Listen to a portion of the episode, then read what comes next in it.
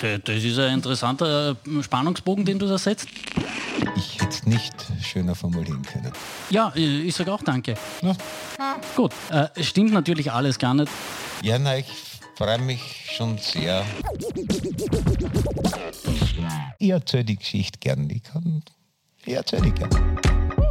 Aber du schnaufst ein bisschen. Es geht noch. Sie noch, okay. nur weiter, Herr Redakteur. Gute Variante. Wie dann mit einem Zipfel gelüpft worden ist. Aber den Passage muss ich streichen, die ist blöd. Sehr's Thomas. Sehr's Thomas. Und ein herzliches Sehr's, liebe zuhörende Person bei Maurer und Chick, dem Podcast, der laut Apple-Bewertung von Belesteria Apokalypse und Filterkaffee auf Österreichisch ist. Und das meine ich nicht abwertend. Super. Ich muss dringend einmal dieses Apokalypse mit Filterkaffee ausprobieren. Aber danke. Ja, äh, ich sage auch danke.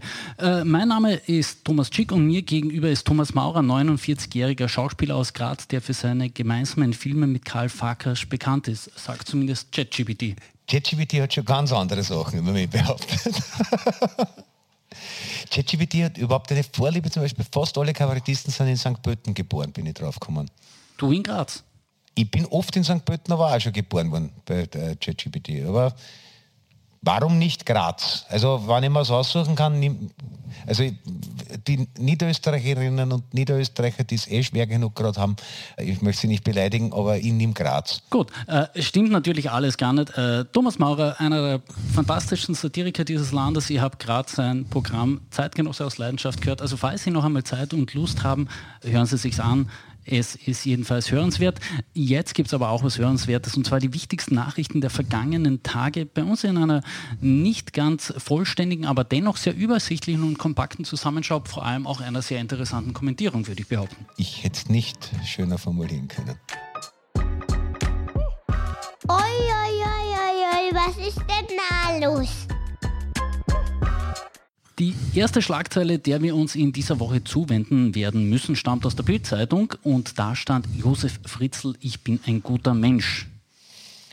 Naja, ich gehe davon aus, dass er sich selbst davon überzeugt hat. Mhm. Ähm, ja? Also Fassen wir noch für jene Menschen, die es verdrängen konnten, vielleicht kurz zusammen. 2008 wurde der Fall öffentlich. Josef Fritzl hat seine eigene Tochter 24 Jahre lang in einem Kellerverlies eingesperrt, dort mit ihr sieben Kinder gezeugt. Mehrere davon mussten über Jahre in diesem Kellerverlies leben. Und als eine Tochter, Schrägstrich Enkelin, schwer erkrankt wurde, kam der ganze Vorfall ins Licht. Der Mann sitzt jetzt seit 15 Jahren in Haft und überlegt sogar jetzt einen Antrag auf Haftentlassung zu stellen. Und wie gesagt, er sieht sich jetzt als einen guten Menschen und hat sogar ein Buch darüber verfasst. Ja, gemeinsam mit der, mit der Astrid Wagner, mit der Psychologin, die oder? Rechtsanwältin. Re ah, Rechts, Verzeihung, Rechtsanwältin, die ja auch auf dem Jack Unterweger schon ein bisschen ein Flugel gehabt hat, wenn ich mich recht entsinne. Genau, das war ihr anderes Buch, das auch ein bemerkenswertes Werk der Literatur ist. Unfassbar hieß das Buch. Darin schreibt sie über vermeintliche Liebschaft mit Jack Unterweger. Unter anderem hat sie ihn eben als Rechtspraktikantin in Graz kennengelernt und ihm dann sogar die Wäsche gemacht. Ja, ja, da war sie nicht die Einzige. Ich glaube, da war oft nicht genug Wäsche da, dass jede was zusammenlegen hat dürfen. Das ist eines der interessanten Phänomene um den Unterweger gewesen. Aber vielleicht, wenn wir die positive Seite sehen wollen, wenn wir ein Glück haben, schreibt die Astrid Wagner eines Tages ein empathisches Buch über Wladimir Putin in Den Haag. Das wäre schön. Das ist eine Perspektive, die gibt tatsächlich Hoffnung. Das Josef Fritzl Buch, wir nennen ihn jetzt einfach Josef Fritzl, tatsächlich hat er ja eine andere Identität angenommen, auch im Sinne einer mutmaßlichen Resozialisierung, die er sich erwartet. Josef Fritzl, der ja jetzt tatsächlich anders heißt, aber in der medialen Darstellung immer Josef Fritzl genannt wird. Wirst du dir dieses Buch kaufen? Wirst du es lesen? Du bist ja begnadeter und bekannter Vielleser. Ja, aber es gibt dann so viele Sachen, die ich noch nicht gelesen habe. Also da müsste ich sehr viel Zeit im Fegefeuer verbringen und dort eine sehr umfangreiche Bibliothek sein, in der nur Schaß steht, dann würde ich vielleicht doch irgendwann zu diesem Werk greifen. Ja, bemerkenswert ist, Josef Fritzl wird ja doch einige Exemplare davon verkaufen. Es ist noch immer ungeklärt, was eigentlich mit dem Erlösen aus diesen Buchverkäufen geschehen wird. Geht das jetzt an einen Opferschutzverein? Geht das vielleicht sogar an seine Familie, die noch wie vorher darunter leidet, was er ihr angetan hat? Das finde ich spannend, ein Buch zu veröffentlichen und diese Frage, die sich vordergründig viele Menschen stellen werden, noch nicht geklärt zu haben. Naja, ich glaube, es gibt dann so einen Spendenfonds für die Kindermissbrauchsopfer der SOS Kinderdörfer. Da nachdem es sich ja beim Co-Autor um einen guten Menschen handelt, vielleicht denkt er in die Richtung. Du meinst jetzt die Frau Wagner? Na, aber ist, ist, es nicht ein Geschichte, soweit ich es mitgekriegt habe, ist er da nicht irgendwie mitwirkend? Also ja, indem er seine, Wagner, genau. seine Gedankenwelt uns schlichter strukturierten anderen geöffnet hat? Ja, jedenfalls, er hat das Manuskript verfasst, die Frau Wagner hat gut ein Dreivierteljahr daran gearbeitet und eben daraus ein Buch geformt. Also sie hat nicht nur die Rechtschreibkorrektur drüber rinnen lassen, sondern... Sie hat es verdichtet und einiges sozusagen strukturiert, hat sie in einem Interview erklärt, ja? Ja, na, ich freue mich schon sehr aufs Fegefeuer, ja. Na, endlich eine Nachricht mit einer Frau. Aber was für eine? Ausputzerin für kurz wurde sie genannt. Und in dieser Woche feierte sie ihren 41. Geburtstag. Caroline Edstadler oder auch Caro, wie sie Karl Nehammer in Hintergrundgesprächen immer wieder gerne nennt. Geburtstage sind ja eigentlich der schlechteste Anlass für eine Geschichte, aber ich finde, es ist ein absolut guter und begründeter Vorwand, um eine längst fällige Grundsatzbetrachtung dieser Frau zu machen.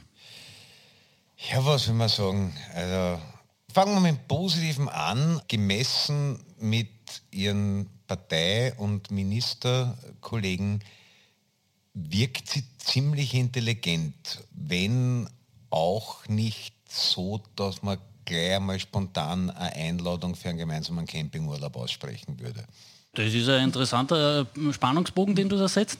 Ähm, sie ist ja tatsächlich immer, weil du sagtest, intelligent, diejenige in der, in der ÖVP ausrücken muss, beziehungsweise auch über die ÖVP hinaus ausrücken muss, um sozusagen ein bisschen mal wieder den Rechtsstaat reinzubiegen. Also als der äh, ÖVP-Klubobmann Gust Wöginger die Europäische Menschenrechtskonvention neu kodifizieren wollte, hat sie sozusagen den Schlenker mal zurückgeschafft und gesagt, na, man müsste es nur realitätsnah auslegen. Als Niederösterreichs Landeshauptfrau Hanni Mikl-Leitner gesagt hat, ja, Corona-Strafen vielleicht zurückzahlen, musste wieder Ed-Stadler her und sagte, Hanni, so vielleicht nicht, das geht nicht ganz so einfach. Und das ist schon bemerkenswert, wie man innerhalb dieser Partei, die ja doch immer einiges verschieben will, so das Korrektiv sein muss.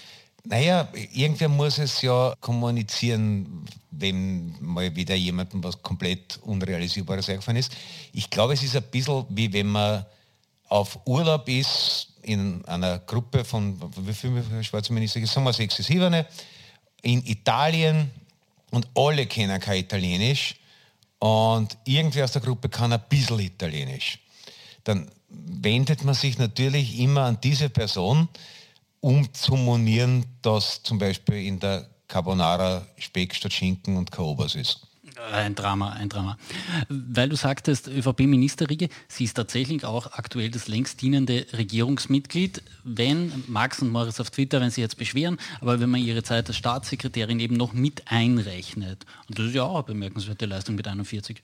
Ja, aber die Latte liegt ein bisschen niedrig, muss man sagen. Also es war ja jetzt auch wieder eine Studie, dass es doch einen gewissen Prozentsatz österreichischer Männer gibt, die nicht ganz große Fans des regelmäßigen Leibwäschewechsels sind. Und ich glaube, es gab wahrscheinlich Herren in unserer Heimat, die ihr Untergatte länger tragen haben, als so das eine oder andere Ministeramt ausgeübt wurde. Machen wir noch einen kurzen Schwenk, ähm, bleiben wir aber trotzdem bei der Frau Edstadler. Chef hat man nämlich mit auf den Weg gegeben, macht ein bisschen mehr Seitenblicke. Und da habe ich jetzt tatsächlich mir überhaupt einmal mit dem Privatleben von der Frau Edstadler äh, auseinandergesetzt. Und, und der Glamour hat dich verzaubert. Der Glamour hat mich verzaubert. Marton Matura heißt der Mann. Ich hoffe, ich habe es richtig ausgesprochen. Ich habe es nur niedergeschrieben gefunden. Das ist mehrfach dokumentiert seit einiger Zeit der Mann an ihrer Seite. Und er ist, und das habe ich dann eher wieder aus dem Firmenbuch gefunden, wo ich mich ein bisschen wohler gefühlt habe als in der Glamour-Welt, Eigentümer bzw. Geschäftsführer mehrerer Gesellschaften ist im Immobilienbereich. Und mhm. wenn man sich anschaut, was die grüne Abgeordnete Tomaselli gerade in den letzten Tagen über die ÖVP vom Stapel gelassen hat im Zusammenhang mit dem Wohnkostenzuschuss, dass da nur Klientelpolitik für Immobilienbesitzer gemacht wird, Da muss ich einfach an die übergeben. Ja, na, das ist natürlich, das ist das große Problem in Österreich ist diese Neidgesellschaft. Natürlich eine Frau Tomaselli, die keine Immobiliengesellschaft hat, kocht da natürlich ihr eigenes Süppchen. Und ansonsten muss man sagen, also das ist, dass die Frau Edstadler halt mit jemandem liiert ist, der dann von der jetzigen Lösung stark profitiert was wollen wir jetzt? Wollen wir einen Überwachungsstaat, wo man sich nicht mehr in Immobilienunternehmer verlieben darf? Das kann ja nicht sein. Ne? Also man muss das einfach akzeptieren, dass die Liebe dorthin fällt, wo sie will. Also wenn der Zufall gewollt hätte, dass sich die Frau Edstadler in einen Favoritenhausbesetzer verliebt, würde man das ja auch nicht kommentieren. Wer weiß. Wer, weiß, wer weiß, wer weiß, wer weiß. Wer weiß. Wobei, ja. vielleicht kommen wir noch darauf zurückkommen, Eli Köstinger hat einen neuen Job. Ah, gut. Doch noch mit Rubrik, die schon wieder letzter Aspekt aus dem ganzen Konglomerat Edstadler eine ihrer Gegenspielerinnen, als es darum ging, wer den Sebastian Kurz nachfolgen könnte, war ja Elisabeth Köstinger. Man glaubt es kaum, die Frau war auch Umweltministerin, vorrangig war sie bekannt als Landwirtschaftsministerin und auch Tourismusagenten waren bei ihr angesiedelt, beziehungsweise ja sogar der Zivildienst, aber das ist dann eher eine andere innenpolitische Sache. Die ist jetzt Aufsichtsrätin bei Ryanair geworden und das finde ich beeindruckend im Zusammenhang mit dem, dass sie dann, wenn sie ihre Aufgabe als Umweltministerin wahrgenommen hat, immer wieder gesagt hat, Fliegen ist zu billig. Ja, und es ist eben Billigflieger, was schon dafür spricht, dass sie sich einfach äh, sehr geländegängig verhalten kann. Also je nachdem Terrain, auf dem sie unterwegs ist, wie beim Formel 1, da werden dann andere Gummi aufgezogen, damit man halt bei Nässe, bei Glätte auch zurechtkommt. Und ja, also Billigflieger hätte man ja teilweise vielleicht auch schon zu ihrer Amtsführung assoziieren können. Aber ich glaube, es, ist da, es ist da schon eine Linie. Also nachdem der Kanzler Nehammer gerade gemeinsam mit der deutschen FDP den Verbrenner gerettet hat, mit was soll er so ein Flugzeug fliegen? Ne? Willst der Gummibandel aufziehen, solange bis der umkommt? Das sicher nicht. Ja? Da bleiben wir realistisch. Ja? Da müssen wir die grünen Träume auch zurückstecken. Und ich glaube, die Elli Köstinger ist, also da, das hat sie gelernt, grünen Träumern zu vermitteln, dass sie irgendwie den Kopf nicht in die Wolken stecken sollen. Das hat sie gelernt und insofern Ansonsten wird man sich ein bisschen wundern, dass tatsächlich eine internationale Firma sie anheuert, aber in dem Fall bringt sie tatsächlich Expertise mit. Die schon wieder. Wir haben ja schon zweimal sehr interessante Heilige in unserem Podcast ja. gesprochen. Heute zeichnen wir zufälligerweise in Linz auf und da habe ich mir vorab angeschaut, wer ist der Stadtheilige. Du wirst es ganz bestimmt wissen. Also beim falschen Fuß erwischt. Es ist der heilige Florian. Natürlich. Der, ja, Heiliger Florian, verschon mein Haus zu ins andere an. Ein wunderbarer Spruch. Und um jetzt irgendwie mit relativ schlechten Haltungsnoten, wie du das wahrscheinlich nennen wirst, den Sprung nach Niederösterreich zu schaffen. Äh, in Niederösterreich gibt es die meisten Feuerwehren in Österreich. Natürlich, es ist äh, Niederösterreich ist ein Land, das ein Land der Fülle.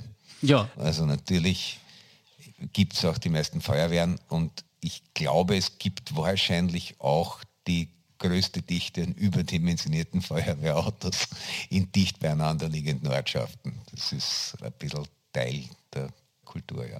Ja, ich wollte aber gar nicht über niederösterreichische Feuerwehren reden, sondern über niederösterreichische Politik, denn die wird uns einfach noch länger beschäftigen. Und heute aber einmal nicht über Udo Landbauer, nicht über den Herrn Waldhäusl, sondern ich habe mich im Kreis der mittlerweile parlamentarische Immunität genießenden Abgeordneten ein bisschen umgeschaut und da ist mir ein Name aufgefallen, hat es kurz ein bisschen bei mir im Kopf geklingelt. Dann habe ich recherchiert und dann war es wirklich beeindruckend. Und ich erzähle die Geschichte jetzt von hinten, weil du wirst sie wahrscheinlich noch besser kennen. Am Ende habe ich eine Gegendarstellung gefunden, in der steht, es wird bestritten, dass Hubert Keil gemeinsam mit seiner Keil, Keil, pardon, Keil, gemeinsam mit seiner Frau Elisabeth am 20. April gemeinsam mit Gottfried Küssel dann eben auch noch Hitlers Geburtstag gefeiert hat. Nicht aber wird der Kontakt mit Küssel oder eben auf dem Bild der Tagesstätte Kühnengroß bestritten. Das finde ich spannend, einfach mal so mit der Gegendarstellung einzusteigen, weil ich glaube, das, das, zeigt, es führt dahin, dass da irgendwo am Ende was Großes sein muss und die Geschichte nimmt 2010 ihren Anfang. Ja, das ist eine Gegendarstellung in der Größenordnung ist wird bestritten, dass sich XY klein in die Hose gemacht hat. Wahr ist hingegen, dass er sich in der Mitte des vollbesetzten Hanabi-Stadions groß in die Hose gemacht. Nein, also äh, der, der, Herr Keil war, war schon äh, früher, ich bin ein bisschen froh, dass er aus der Versenkung wieder aufgetaucht ist. Ist ein Parade und damit Lieblingsfreiheitlicher. Zum einen ist er, glaube ich, einer nicht allzu breiten Öffentlichkeit, aber doch dadurch bekannt worden, dass er den Franz Jägerstätter, ein, weiß nicht, Kameradenschwein hat er nicht gesagt, aber irgendwas in der Richtung. Also, dass man, dass die katholische Kirche den Heilig spricht, also, dass das nicht geht, weil der halt ein Verräter war. Und die lustigere Geschichte, die dann, glaube ich, die Vorgeschichte zu dieser Gegendarstellung ist. Und da muss ich jetzt ein bisschen weiter ausholen. Es gab ja vor, was ist es jetzt her, 10, 15 Jahre, 15 Jahre, Turbulenzen um die ähm, Wiener Polizeispitze. Da gab es den Hofrat Horngacher, der dann nach seiner Absetzung auch dadurch aufgefallen ist, dass er in napoleonesker Fantasieuniform weiterhin als Polizist durch die Gassen gegeistert ist, weil er schwer von der Macht lassen konnte, so wie es Napoleon auf Elba, glaube ich, gegangen ist. Auch privat großer Napoleon-Freak gewesen.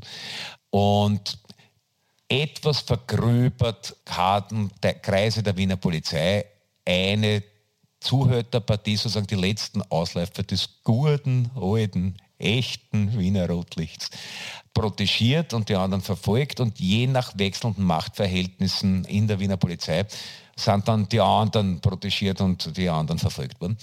Und nach dieser Vorgeschichte war es so, das größte Gürtelpuff, die Barpur Platin, die einem gewissen Herrn Steiner gehört hat, von der Polizei nach einer Machtwechsel komplett observiert und auch abgehört wurde. Und jetzt war es so, dass die schlagende Burschenschaft Silesia vermutlich in Ermangelung anderer Räumlichkeiten ausgerechnet in Burplatin ihr jährliches Burschenschaftertreffen abgehalten hat. Ein Burschenschaftertreffen, wo der Herr Keil dabei war. Der war damals im Büro vom dritten Nationalratspräsidenten Martin Graf und seine Frau, die Frau Keil, war Chefsekretärin vom HC Strache, wer sich an den noch erinnern kann. Und man hat einen geselligen Abend deutscher Lebensfreude im Burplatin gefeiert. Und dann gehen die Darstellungen auseinander. Also die einen sagen, die Frau Keil sei schäkernd an der Bar gesessen, umringt von ein paar gegen ihre Reize nicht immunen Herren. Und der Herr Keil habe sie dann von eben dieser Bar overzahlt und ihr ein paar aufgelegt. Die andere Darstellung ist, das ist nie passiert und der Herr Keil hat, hat nur zur Verteidigung seiner Frau eingegriffen. In der ersten Darstellung geht es dann so weiter, dass, also ich möchte hier auf den ähm, Fachterminus, den Wiener Fachterminus, es gibt in einer Gürtelhitten gibt's Bugeln. Der Bugel ruckt aus, wann was ist. Und ein Modellfall von es ist was ist, wenn einer Frau in diesem sozusagen abgesteckten Bereich von jemand Unbefugten Gewalt angetan wird. Das heißt, die Bugeln sind nach dieser Darstellung ausgerückt, um den Herrn Keil zu maßregeln und der hätte sich das nicht gefallen lassen. Und also vielleicht für Wien-Besucher, man soll mit den Bugeln nicht anbinden. Vor allem, wenn der eine Bugel, da habe ich auch Polizeiakten dazu gefunden, der lange Peter ist, der, der lange offenbar Peter 2,13 Meter Körpermaß. Ja, und, äh, und, und jetzt aber auch nicht so ganz dünn, wie lange Leute oft sind. Ja. Und das Ende vom Lied war, dass der Herr Keil mehrere Gesichtsknochenbrüche davon getragen hat, die er aber dadurch zu tarnen versucht hat, dass er nicht mit der Rettung, sondern mit dem Taxi ins Spital gefahren ist. Wo er dann aber doch die E-Card hat herzagen müssen. Und die Frau Keil soll dann über die Behandlung ihres Gatten unglücklich gewesen sein und hat, was eine unglückliche und ihres Gatten beraubte Frau halt macht. Sie hat einen ritterlichen Freund angerufen, nämlich in dem Fall Gottfried Küssel. Und dann gibt es eben noch die Darstellung, dass die dann um vier in der Früh vor dem Lokal gelärmt haben sollen und den darin vermutenden einen mit Schusswaffengebrauch herbeigeführten Tunnel durchs Hirn angedroht haben sollen. Und es, da hat sich Strache dann vorübergehend eine andere Chefsekretärin gehabt, aber dann hat über diese, wie nennt man das, Lausbubenstreiche sich allmählich der Staub und im Weiteren der Mantel der Geschichte gebreitet, der jetzt wieder mit einem Zipfel gelüpft worden ist. Und ich erzähle die Geschichte gern. Ich kann ich erzähle die gern. Ja, aber man muss auch sagen, du bist nicht der Einzige, der diese Geschichte offenbar kennt, denn auch Alexander van der Bellen, und der ist jetzt nicht niemand in diesem Land, hat sie nämlich gehört gehabt. Denn vor einigen Jahren ging es darum, den Herrn Keil als einen von zehn Richtern am Bundesverwaltungsgericht einzusetzen und der Herr van der Bellen hat aber durchsickern lassen, naja, genauso wie beim Tassilo Valentin hätte er da ein bisschen ein Problem mit dem Herrn Keil und der Herr Keil hat dann nach eben heftiger Kritik diese Bewerbung selbst zurückgezogen. Also es ist schon beeindruckend, ähm, wie da jemand, der bisweilen jetzt offenbar irgendwie es geschafft hat, unterm Radar zu bleiben, dann doch noch in Niederösterreich es in den Landtag geschafft hat gerade. Ja, wie man so sagt, Mama bellt. Ne? Also es ist, der ist ja wirklich mehrfach vom Schicksal getroffen, weil meines Wissens hat ihn auch die Burschenschaft Silesia ausgeschlossen und jetzt keine Kameraden mehr haben und nicht am Verwaltungsgerichtshof Richter sein, das ist eigentlich mehr als auch ein so gerade gewachsener deutscher Mann wie der Herr Keil tragen kann, aber bisher tragt das und jetzt sitzt er im niederösterreichischen Landtag und die Frau Mikl-Leitner können sich immer wieder anschauen. Andere können das nicht. Ja, genau. Wie gesagt, Gottfried Küssels Anwalt, das haben wir schon einmal offengelegt, hört diesen Podcast gern, falls es Not zu einer Gegendarstellung gibt. Sie haben meine Telefonnummer. Das müsst ihr erfunden haben. Der Quatsch kann ja eigentlich nicht wahr sein. Falls Sie sich wundern, warum wir in dieser Episode nicht über die SPÖ reden, immerhin gibt es da eine Giraffe, die vermeintlich kandidieren könnte.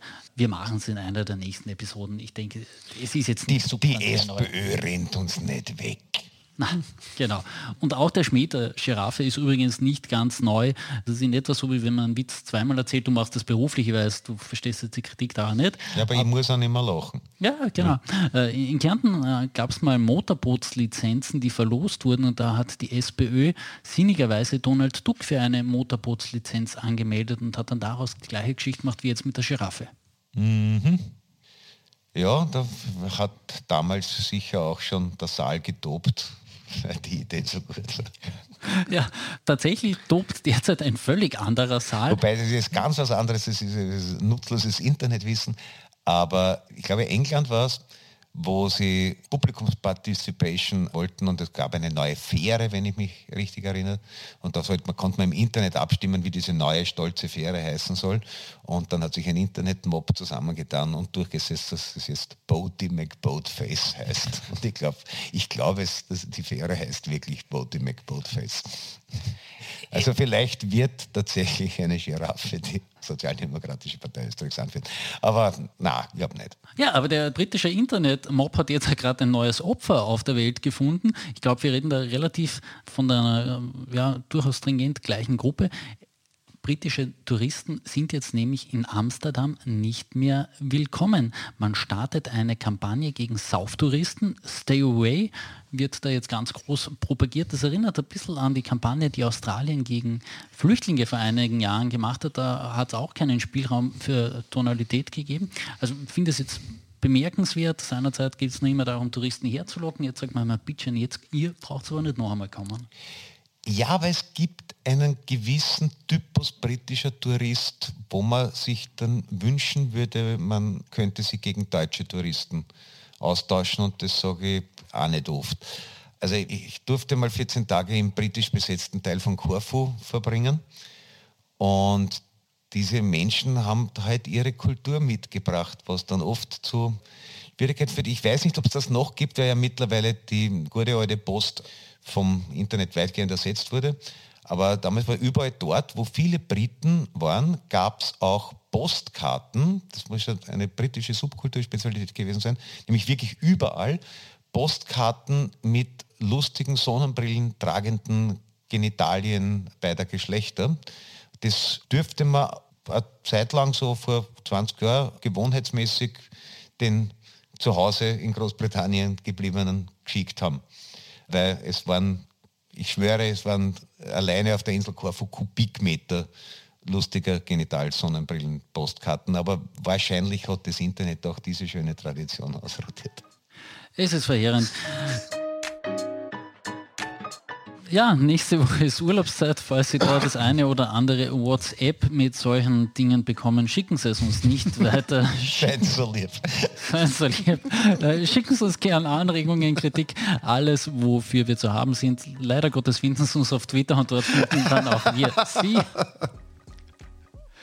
Ja, uns gibt es dann nächste Woche am grünen Donnerstag wieder, gemeinsam mit Spiegel, Spinat und einer neuen Ausgabe.